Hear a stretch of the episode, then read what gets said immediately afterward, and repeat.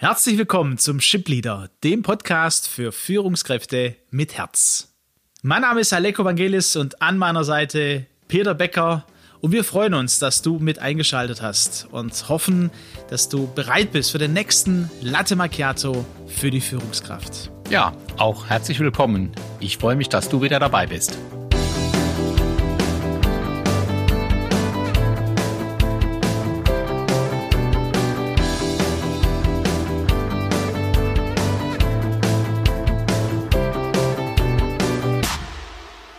Ich hoffe, du hast dir es gemütlich gemacht, ähm, vielleicht auch mit dem Latte Macchiato, mit was zum Genießen in dieser Jahreszeit.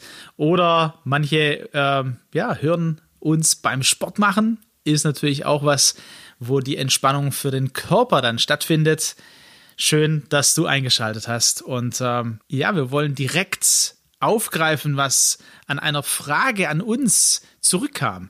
Wir freuen uns über das Feedback und äh, eine dieser Fragen war, hey, ihr sprecht vom Menschenbild, von einem ganzheitlichen Menschenbild. Körper, Seele und Geist. Was ihr mit Körper meint, das verstehe ich. Was ihr so in den letzten Podcast-Folgen gebracht habt, ähm, was ihr mit Seele meint, ja, dem kann ich langsam äh, ja, da komme ich langsam mit, so im Inneren des Menschen. Aber vielleicht äh, erklärt ihr nochmal, was versteht ihr unterm Geist? Peter, ähm, ich, eine super Frage für uns, würde ich sagen, zum Einstieg des Latte Macchiato heute. Ähm, was ist denn unsere oder was unser, unser Verstehen zu Körper, Geist und Seele und äh, vor allem jetzt, was verstehen wir unterm Geist? Ja, das holistische Menschenbild, Körper, Seele, Geist, das war ja die Frage, gehen wir gern drauf ein. Also beim Körper ist es klar, brauchen wir nichts Näheres dazu zu sagen. Das ist der stoffliche Teil praktisch äh, unseres Menschen. Und der nicht stoffliche Teil, das ist, sind ja so die Bereiche Seele und Geist. Es gibt keine eindeutigen Begriffe da. Spielt die Philosophie rein, Geisteswissenschaften, die Religion. Ich versuche mal eine Erklärung, so äh, wie sie hoffentlich gut für dich auch ähm, verständlich ist. Bei der Seele sprechen wir von dem eher sittlichen oder an dem sterblichen Teil des Menschen.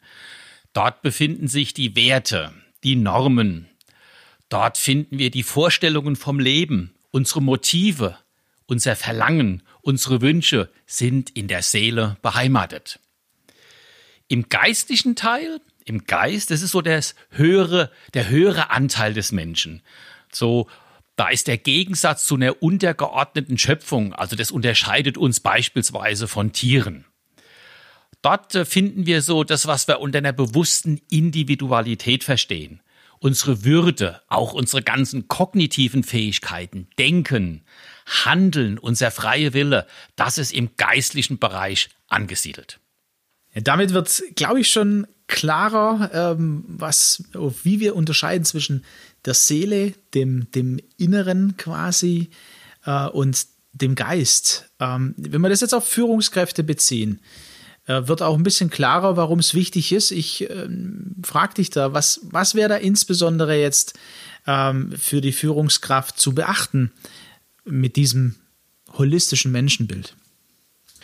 Ja, wenn man beispielsweise, Alex, ähm, mal, was ich ja im Bereich der Seele genannt habe, das Thema Werte ähm, anschaue, ne? bin ich mir darüber im Klaren, welche Werte, die ja so eine Art innerer Kompass bei mir bedeuten, welche Werte treiben mich im Grunde genommen? Was für, was für Vorstellungen vom Leben, auch für Vorstellungen von Führung habe ich? Das sind so Fragen, die, die aus dieser Betrachtung dieser seelischen Perspektive kommen. Wenn ich mir kurz mal die geistige Perspektive anschaue, dann wirklich auch die, die Frage, ähm, wie viel, wie würdevoll gehe ich denn mit mir um? Ja, ähm, habe ich eine bewusste Individualität? Bin ich mir darüber im Klaren, dass, dass es so jemand wie mich auf der Welt nur einmal gibt? Ich habe eine Individualität, eine Würde. Das sind so die Fragen oder die, die Gedanken, die in, aus den Bereichen kommen. Wenn ich mir so überlege, äh, viele äh, wissen, wie man auf den Körper achtet, äh, wie man den Körper pflegt auch. Bei der Seele und beim Geist vielleicht, der eine hat sich vielleicht schon mehr mit, mit dem Geist beschäftigt, der andere ähm, mehr mit der Seele vielleicht, aber so, so ja, in die Tiefe zu gehen damit und auch diese Selbstreflexion. Wir haben ja gesagt, hey, es ist wichtig, auf dich zu achten. Bei der Seele auf dein Inneres. Beim Geist bringst du jetzt auch nochmal interessante Gedanken, äh, glaube ich, äh, für den einen oder anderen Hörer auf.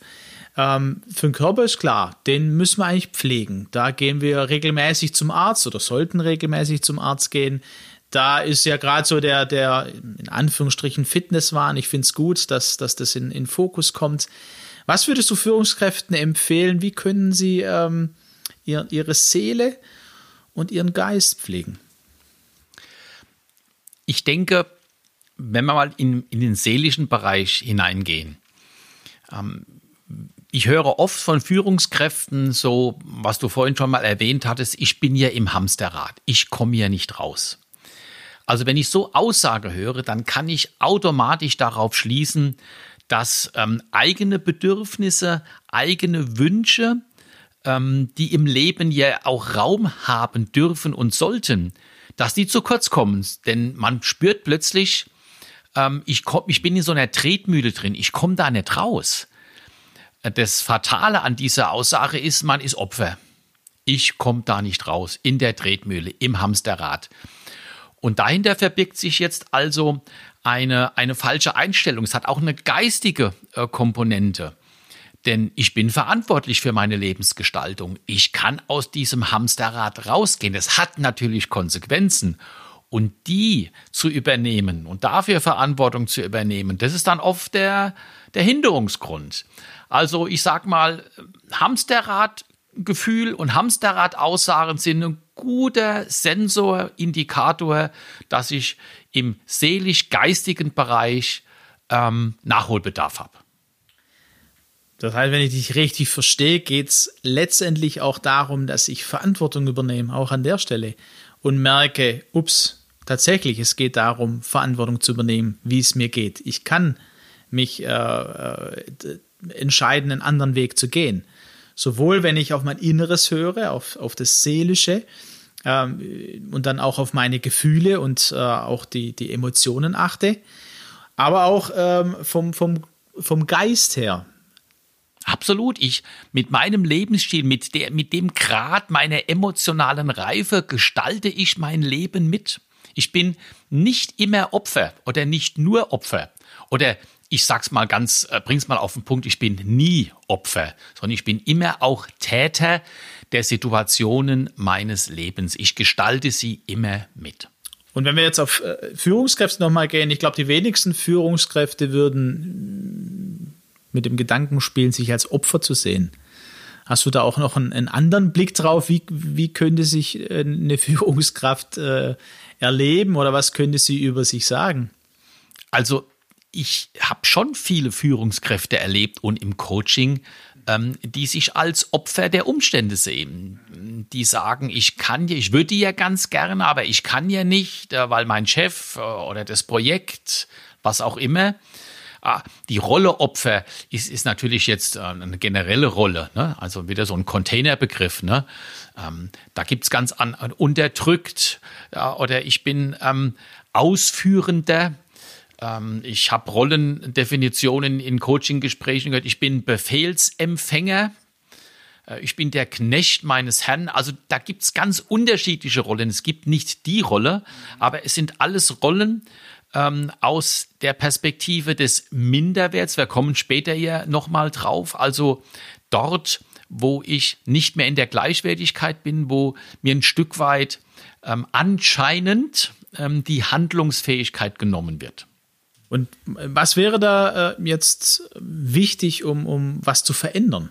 Ja, aus dieser Rolle rauszukommen, ähm, auf, auf äh, den, den, die Seele und den Geist zu achten.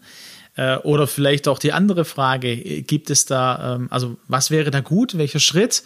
Und gibt es da auch äh, eventuell einen Gradmesser, dass ich äh, für mich sehe, okay, da verändert sich jetzt was oder bin ich auf dem guten Weg? Also Frage 1 würde ich so beantworten, ähm, um da rauszukommen, ähm, braucht es wieder, was wir schon in den letzten Podcasts auch adressiert haben, diese Wahrnehmung meiner Gefühle, die Differenzierung, inwieweit es so Basis äh, oder tatsächliche Gefühle sind oder diese interpretierenden, die sozialen Gefühle, wo immer ja eine Bewertung und ein Gedanke mit verbunden sind. Das ist eine, eine Voraussetzung, um aus diesem ähm, Interaktionsmuster äh, Minderwert-Überkompensation rauszukommen. Das wäre jetzt Antwort auf die erste Frage. Die zweite Frage, gibt es ein Gradmesser? Als Ingenieur würde ich natürlich dir jetzt gerne Antwort geben. Es gibt ein Messinstrument mit einem Sensor und da gibt es eine Anzeige. Leider gibt es das nicht. Schade. Ich kann dir aber insofern einen Impuls geben. Für mich ist der beste Gradmesser nicht ich selber, denn für meine blinden Flecken und für einen ähm, Überlastungszustand, in dem ich mich längere Zeit befinde, merke ich den gar nicht so gut. Aber mein Gegenüber, in dem Fall meine liebe Frau, die hat einen Sensor und die stellt ganz schnell fest, ob ich mich in der Mitte, in der Balance befinde. Also ein gutes Verhältnis zwischen Anspannung, Hochleistung, Engagement, Leidenschaft und dann aber auch wieder Entspannung und, und Gelassenheit. Und Freiraum auch für andere Dinge für gute Gespräche, Pflege meiner Ehe, meiner Freundschaften, Zeit für meine Kinder und Enkelkinder. Ähm, das sind auch dann gute Indikatoren. Also wenn du einen guten Freund hast, Partner, Partnerin, stell doch mal die Frage, wie erlebst du mich? Ist ein sehr interessanter Gradmesser. Und dann sei aber auch offen für die Antworten, die kommen. Ja, das ist, glaube ich, dann äh, die Herausforderung. Aber jetzt äh, haben wir ja ein bisschen Zeit, ne? Also kurz vor Weihnachten und dann äh, in, ins Neujahr gehend. Ähm, ja, herzliche Einladung da, vielleicht den ein oder anderen Schritt zu gehen, den du bisher nicht gegangen bist oder schon lange nicht mehr gegangen bist. Genauso haben wir ja ein bisschen herausgefordert, zu, äh, ja, darüber nachzudenken, wie ist eigentlich mit meinen Gefühlen? Wie äh, es mit meinen interpretierenden Gefühlen oder den tatsächlichen Gefühlen. Ähm, wer den letzten Podcast Emotional Reif führen 2 noch nicht äh, gehört hat, Peter, vielleicht eine kleine Erinnerung, äh, tatsächliche Gefühle und interpretierende Gefühle. Ja, die Unterscheidung ist insofern wichtig, weil bei interpretierenden Gefühlen immer auch eine Bewertung oder ein Gedanke damit verbunden ist. Während so ähm, soziale oder Grundgefühle wie Freude, wie Trauer, wie Wut, das sind Gefühle, die brauchen keine Bewertung, die, die erlebe ich. Das ist vielleicht so nochmal zur Erinnerung ein Unterschied zwischen diesen beiden Gefühlen. Und an einer Bewertung, an einem Gedanken kann ich arbeiten. Und äh, so, eine, so eine Bewertung, wie, wie hört sich der an? Du hattest ein sehr schönes Beispiel. Ja, ich hatte das Beispiel, was ich natürlich immer wieder äh, auch im Coaching erlebe, gerade mit Führungskräften, die Aussage nicht ernst genommen. Als das persönliche Erleben in einer Führungssituation beispielsweise. Und das ist jetzt ein, ein, ein interpretierendes Gefühl, weil es unterstellt meinem Gegenüber, dass er sie mich nicht ernst nimmt. Ja, und wenn es so ist? Dann entspricht es der Realität, indem ich, und das kann ich bestätigen, indem ich rückfrage. Äh, dann muss ich mich fragen, woran liegt es, dass mein Gegenüber in dieser Aufgabe oder Rolle, die ich habe, er mich nicht ernst nimmt. Dann ist es ein wertvolles, ehrliches Feedback. Aber zunächst ohne Rückkopplung und Bestätigung, dass dieses Gefühl der Realität. Gut, eine Realität gibt es, wissen wir natürlich nicht. Es ist immer Subjektivität, aber der Realität der Situation tatsächlich entspricht. Das heißt, es gibt einen Unterschied. Das eine ist, äh, dass ich erstmal wahrnehme, okay, da interpretiere ich was. Das heißt, es kommt immer eine Bewertung rein. Und dann ist die Gefahr da, wenn ich dich richtig verstanden habe, dass es auch keine gleichwertige Beziehung mehr ist. Ja? Dass du äh, so den Tipp mitgegeben hast, überleg mal bei den Gefühlen und überleg mal, wie die Beziehung auch war. Das fand ich so das, das Wertvolle darin, jetzt zwischen der Führungskraft und dem Mitarbeiter. Und die, äh, der erste große Schritt, äh, der ist zu überlegen, okay, habe ich da jetzt eine Bewertung drin für mich? Äh, und dem nachzusinnen. Habe ich das so richtig verstanden? Ja, genau. Das ist mal zunächst ein, ein wichtiger Schritt auf dem Weg zur emotionalen Reife als eine Grundvoraussetzung, um zu einer Führungspersönlichkeit zu führen, mit Herz zu kommen, sich erstmal klar zu werden, diese Gefühle wahrzunehmen und dann zu differenzieren. Und es ist so wichtig, weil wir ja in der Regel so ganz automatisch auf jedes Gefühl mit einem Handlungsimpuls reagieren. Eine Emotion quasi. Eine Emotion, genau. Und wenn diese Emotion und damit dieses interpretierende Gefühl eben aus so einer falschen Bewertung einer Situation herauskommt, ist es Handeln, das daraus resultiert dysfunktional. Es stört die Beziehung. Es beeinträchtigt die Beziehung. Es ruft sozusagen bei meinem Gegenüber sofort eine Gegenreaktion hervor. Und damit fällt eine gewollt sachliche Auseinandersetzung über ein technisches Problem, über eine nicht erledigte Aufgabe, über eine bevorstehende Marketingkampagne, kannst du jetzt raussuchen, was du willst.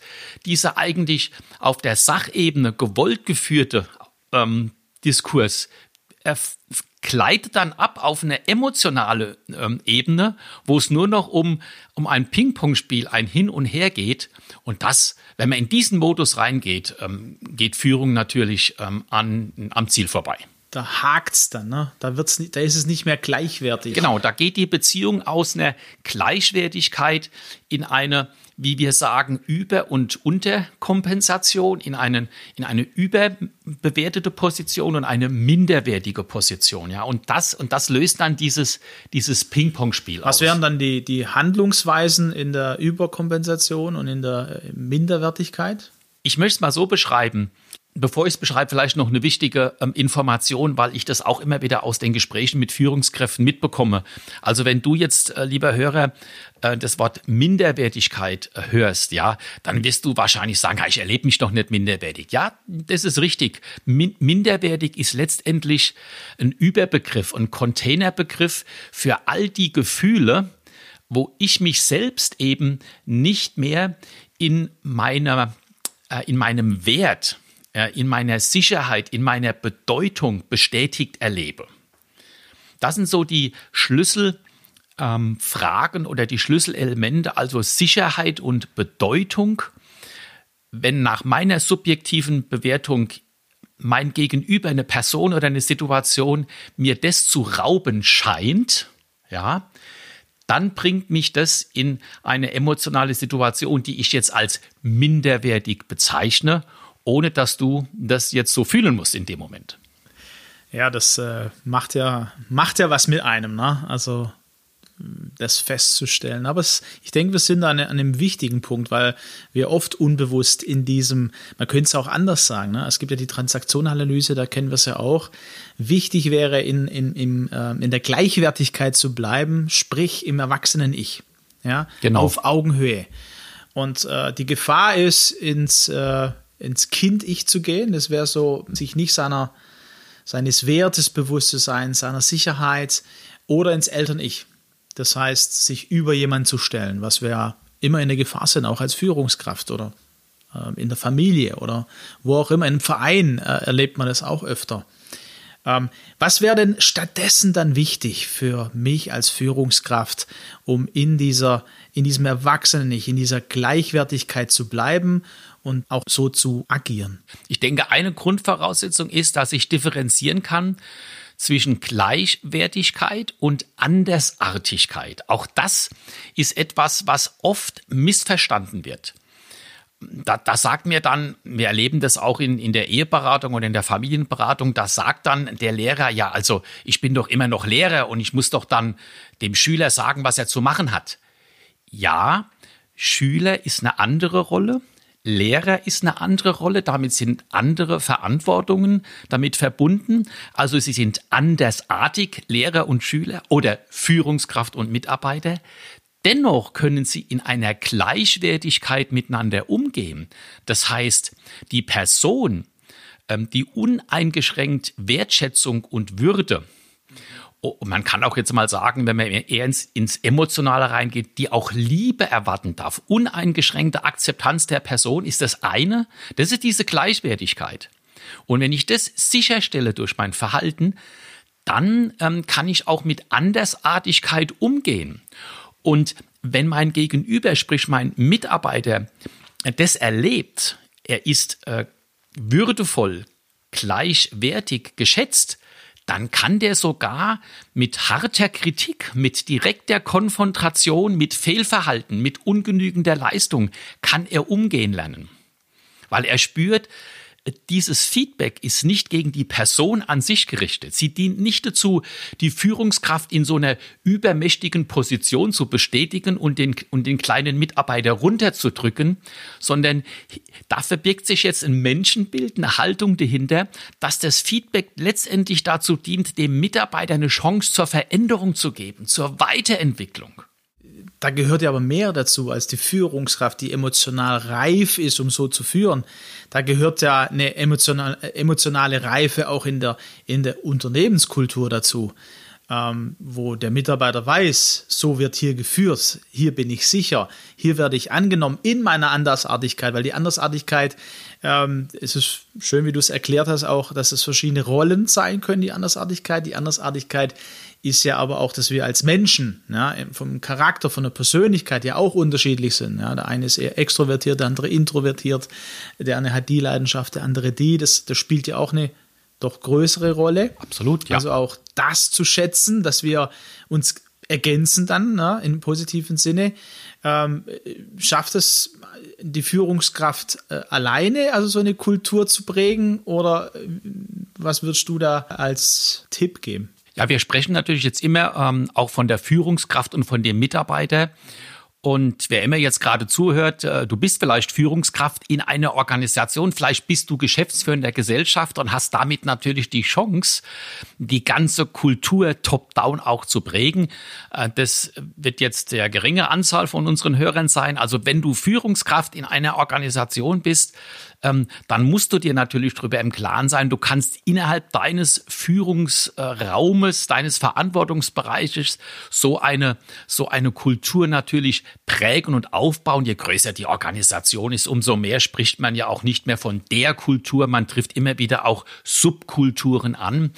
Ähm, aber eine Führungskraft kann nur begrenzt, je nachdem, wie viel Einflussbereich sie hat, natürlich eine ganze ähm, Organisations- und Unternehmenskultur prägen. Aber ähm, absolut wichtig ist und deswegen sprechen wir ja auch ähm, auch gesamte Unternehmen an. Nicht nur die Führungskraft darf sich zu einer Führungspersönlichkeit mit Herz entwickeln, auch Unternehmen äh, müssen ihre Unternehmenskultur dahingehend anpassen und weiterentwickeln, dass sie da Räume schaffen, dass sich Führungskräfte auch dahingehend entwickeln können. Und Mitarbeiter, ne? Also es, ich denke, Führung beginnt ja nicht bei einer äh, Verantwortung von zehn Mitarbeitern, sondern äh, im Prinzip beginnt die bei mir selber. Genau, die schwierigste Führungskraft hat ja mal ein österreichischer Wirtschaftspsychologe äh, ähm, gesagt, die wichtigste Führungskraft, die es zu führen gilt, ist man selbst. Nur wissen das die meisten nicht.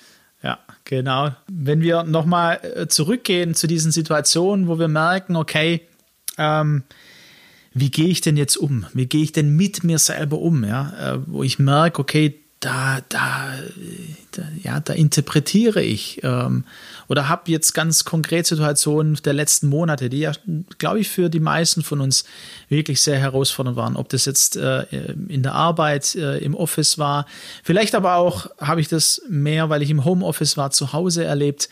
Ähm, was wären da so gute Bausteine, wie kann ich denn mit diesen interpretierenden Gefühlen umgehen und dahin gehen natürlich auch mit mir, mit meiner Seele, mit, äh, mit dem, dass ich in meiner Sicherheit, dass ich mich geliebt erlebe, beziehungsweise dass ich weiß, ähm, ich bin gut so wie ich bin, will ich es mal ausdrücken. Äh, um die Frage zu beantworten, denke ich jetzt gerade an eines meiner letzten ähm, Coaching-Gespräche mit einer Führungskraft wo es eben auch darum ging, wie kann ich denn jetzt in dieser Situation mit den unterschiedlichen Führungsproblemen umgehen. Und eines dieser zentralen Punkte war dann auch, wo wir rausgearbeitet haben, ein Lernschritt wäre ähm, im Sinne von, wie gehe ich verantwortungsbewusst mit mir selber um, zu lernen, Nein zu sagen. Also zu spüren, jetzt reicht's, jetzt komme ich an eine Grenze, jetzt kann ich nicht mehr. Und dann auch Nein sagen. Und das bedeutet natürlich auch ähm, zu spüren, jetzt bin ich in einer Führungssituation, wo ich an der einen oder anderen Stelle an eine Grenze komme und nicht mehr weiß, wie ich damit umgehen soll und sich dann, das meine ich mit Nein sagen, auch Hilfe zu holen. Also auch sich einzugestehen, hier bin ich an einer Grenze. Also es ist für mich ein ganz entscheidendes Merkmal einer zunehmenden emotionalen Reife, ja, auch Nein sagen zu können oder zugeben zu können, ich bin hier an einer Grenze.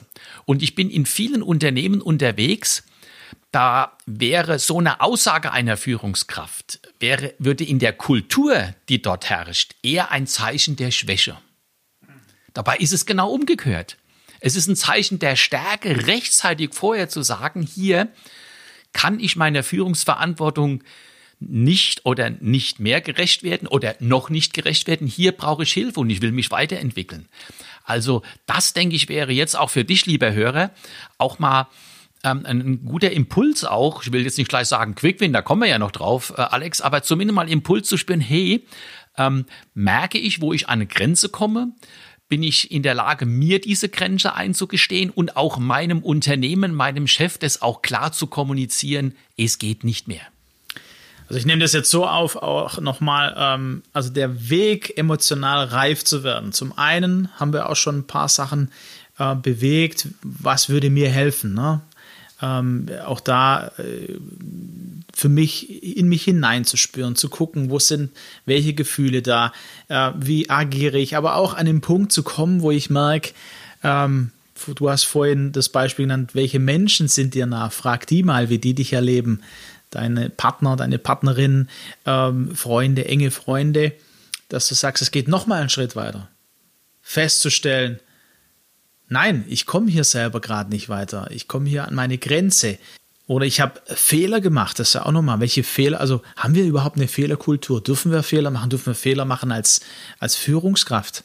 Ähm, das höre ich so in dieser Runde. Und dann ähm, jemand äh, an die Seite gestellt zu bekommen, der mir hilft. Das kann ein Coach sein, das kann ein Mentor sein, Mentorin, äh, das kann aber auch, äh, auch mal was Therapeutisches sein.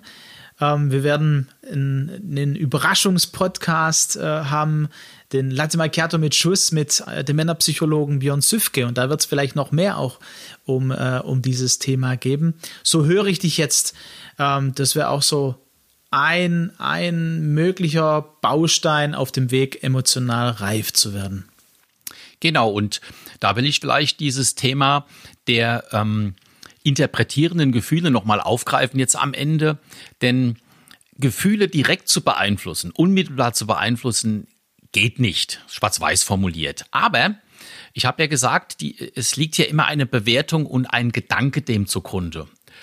Und nicht jeder Gedanke, den ich denke, ja, der muss der Wahrheit entsprechen. Und nicht jeder Gedanke, den ich denke, muss auch sofort zu einer Handlung führen. Das heißt, wenn ich jetzt auf dem Weg zu dieser emotionalen Reife jetzt schon gut äh, meine Gefühle wahrnehmen kann, ich kann gut differenzieren, bin ich in der Gleichwertigkeit, ist die Beziehung noch okay, äh, bin ich jetzt kurz davor, in den Minderwert abzugleiten, ja, und Achtung, ich wiederhole es nochmal für dich, ne? Dafür bist nur du verantwortlich. Bei dir auf deinem Herzen darf nur landen, was einen Landeplatz hat. Du kannst ähm, ähm, dieser Bewertung auch die Landeerlaubnis, äh, wenn ich mal in diesem Bild sprechen darf, verwehren. Also wenn du jetzt spürst, ähm, jetzt ist, der, ist die Person oder das Ereignis oder die Situation würde dich jetzt dazu bringen, in den Minderwert abzugleiten, kannst du lernen zu sagen, stopp. Stopp. Und jetzt denken wir mal gerade drüber nach, ist das mein erstes Gefühl und die Bewertung, die damit zusammenhängt, entspricht das der Realität? Oder spielt mir jetzt, wie mein Lebensstil sagt, das ist so ein Begriff von Alfred Adler, dem dem Individualpsychologen, wo ich ja auch meine Zusatzausbildung absolviert habe, entspricht das der Realität. Und dann kann ich umdenken und mit einem neuen Gedanken, mit einer neuen Bewertung ergibt sich überraschenderweise auch ein neues Gefühl. Und mit dem neuen Gefühl kann ich neu handeln und damit auch final ein neues Ziel erreichen. Quasi mit dem Satz auch, den ich sehr mag, äh, Gefühle, Emotionen sind der Motor des Handelns. Und äh, eben um mein Handeln zu verändern äh, und das Gefühle verändern, sollte es ein, äh, wenn ich emotional reif führen möchte, ähm, sollte es veränderte Gedanken geben, veränderte Bewertungen auch. Ne? Das passiert ja in unserem Geist. Ja, das ist ja auch dieses Zusammenspiel, wenn wir vom Anfang des Podcasts nochmal herkommen, das Zusammenspiel zwischen äh, Geist und Seele. Genau. Es geht letztendlich um die Frage der Finalität meines Handelns. Ne? Wozu, ich frage jetzt nicht warum, dieses Kausale, bringt einem nicht wirklich ähm, weiter. Also wenn du, lieber Hörer, äh, an die ähm, Analyse deiner Probleme immer herangehst mit der Frage, warum, dann ähm, kann ich dir jetzt eine ganz interessante neue Perspektive eröffnen. Frag statt mal warum, frag wozu. Was ist die Motivation deines Herzens, so zu handeln, wie du handelst? Denn dafür brauchst du eine spezielle Bewertung.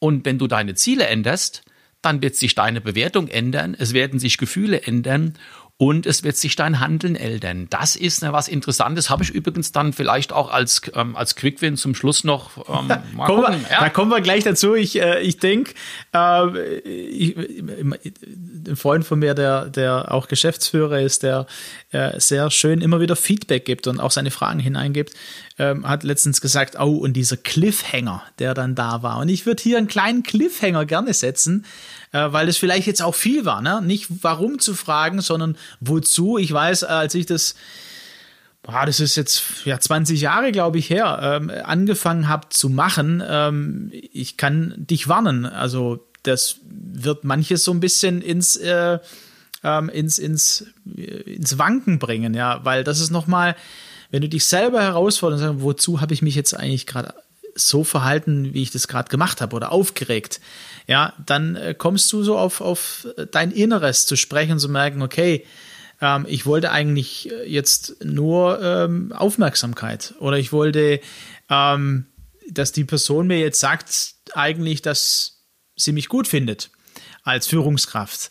Also das ist äh, ein ganz spannendes Thema, das wir, glaube ich, beim nächsten Espresso äh, vielleicht auch an der einen oder anderen Stelle vertiefen können, Peter. Für ja, heute da, kämen, da kämen wir so in die Fehlziele des Menschen und du bist ja jetzt mit der erhöhten Aufmerksamkeit, das war ja noch ganz nett, aber das geht ja viel, viel tiefer zum Teil bis ja. in, in, in Rache und Selbstaufgabe. Ne? Also wenn Führungskräfte sich das Leben nehmen und zum Schluss keinen Ausweg mehr finden, ähm, dann fand da äh, eine tiefe Entmutigung statt. Aber wie schon gesagt, äh, das äh, wird sicherlich auch beim mit, mit Björn Süfke interessant sein, nochmal zu besprechen und können wir in den nächsten Podcast nochmal aufgreifen. Genau. Also emotional reif zu führen, das geht, indem wir auch unsere Gedanken verändern und damit auch äh, eine Veränderung von Gefühlen ähm, ja, die Folge ist. Peter, am Ende unseres Latte Macchiato für die Führungskraft heute. Du hast schon immer mal wieder gesagt, so diesen Quick Win. Haben wir so einen Quick Win auf oder in diesem Prozess eine Führungskraft mit Herz zu werden, insbesondere aktuell emotional reif zu führen? Tja, ähm, lieber Hörer, ich habe sogar was ganz Praktisches. Wenn du Papier und Bleistift hast oder wenn du digital unterwegs bist, dann einfach so ein Whiteboard aufmachen. Und ähm, dann würde ich ganz gern äh, dir äh, folgende ähm, Idee geben. Ähm, überleg dir ähm, Situationen, wo du eben gesagt, wo du merkst oder gespürt hast oder im Nachhinein, ob das jetzt beruflich ist oder auch privat war, da ist es nicht gut gelaufen. Ne? Da gab es eine Situation, es gab eine Person, es gab ein Ereignis, es hat was ausgelöst. Schreib das mal auf, ganz oben hin. Und, ähm, und dann schreib da drunter, kannst du das beides ja so mit dem Pfeil verbinden, schreib dann da drunter, wie habe ich die Situation bewertet. Ja, und dann schreib das einfach, einfach mal dahin. Und dann dann, was hat diese Bewertung? Wieder ein Kästchen drunter, wieder mit so einem Pfeil. Also wir, wir, wir tun uns von oben nach unten sozusagen über dieses Blatt Papier jetzt mal nach unten bewegen. Dann schreib mal darunter, welches Gefühl hat diese Bewertung ausgelöst? Und äh, schreib das auf. Und Was für ein Handeln folgte nun diesem Gefühl? Schreibt das Handeln unter das Gefühl, verbindet es wieder wie einem Pfeil. Das ist wie so ein Flussdiagramm. Und dann überleg dir mal, welches Ziel hast du mit diesem Handeln erreicht?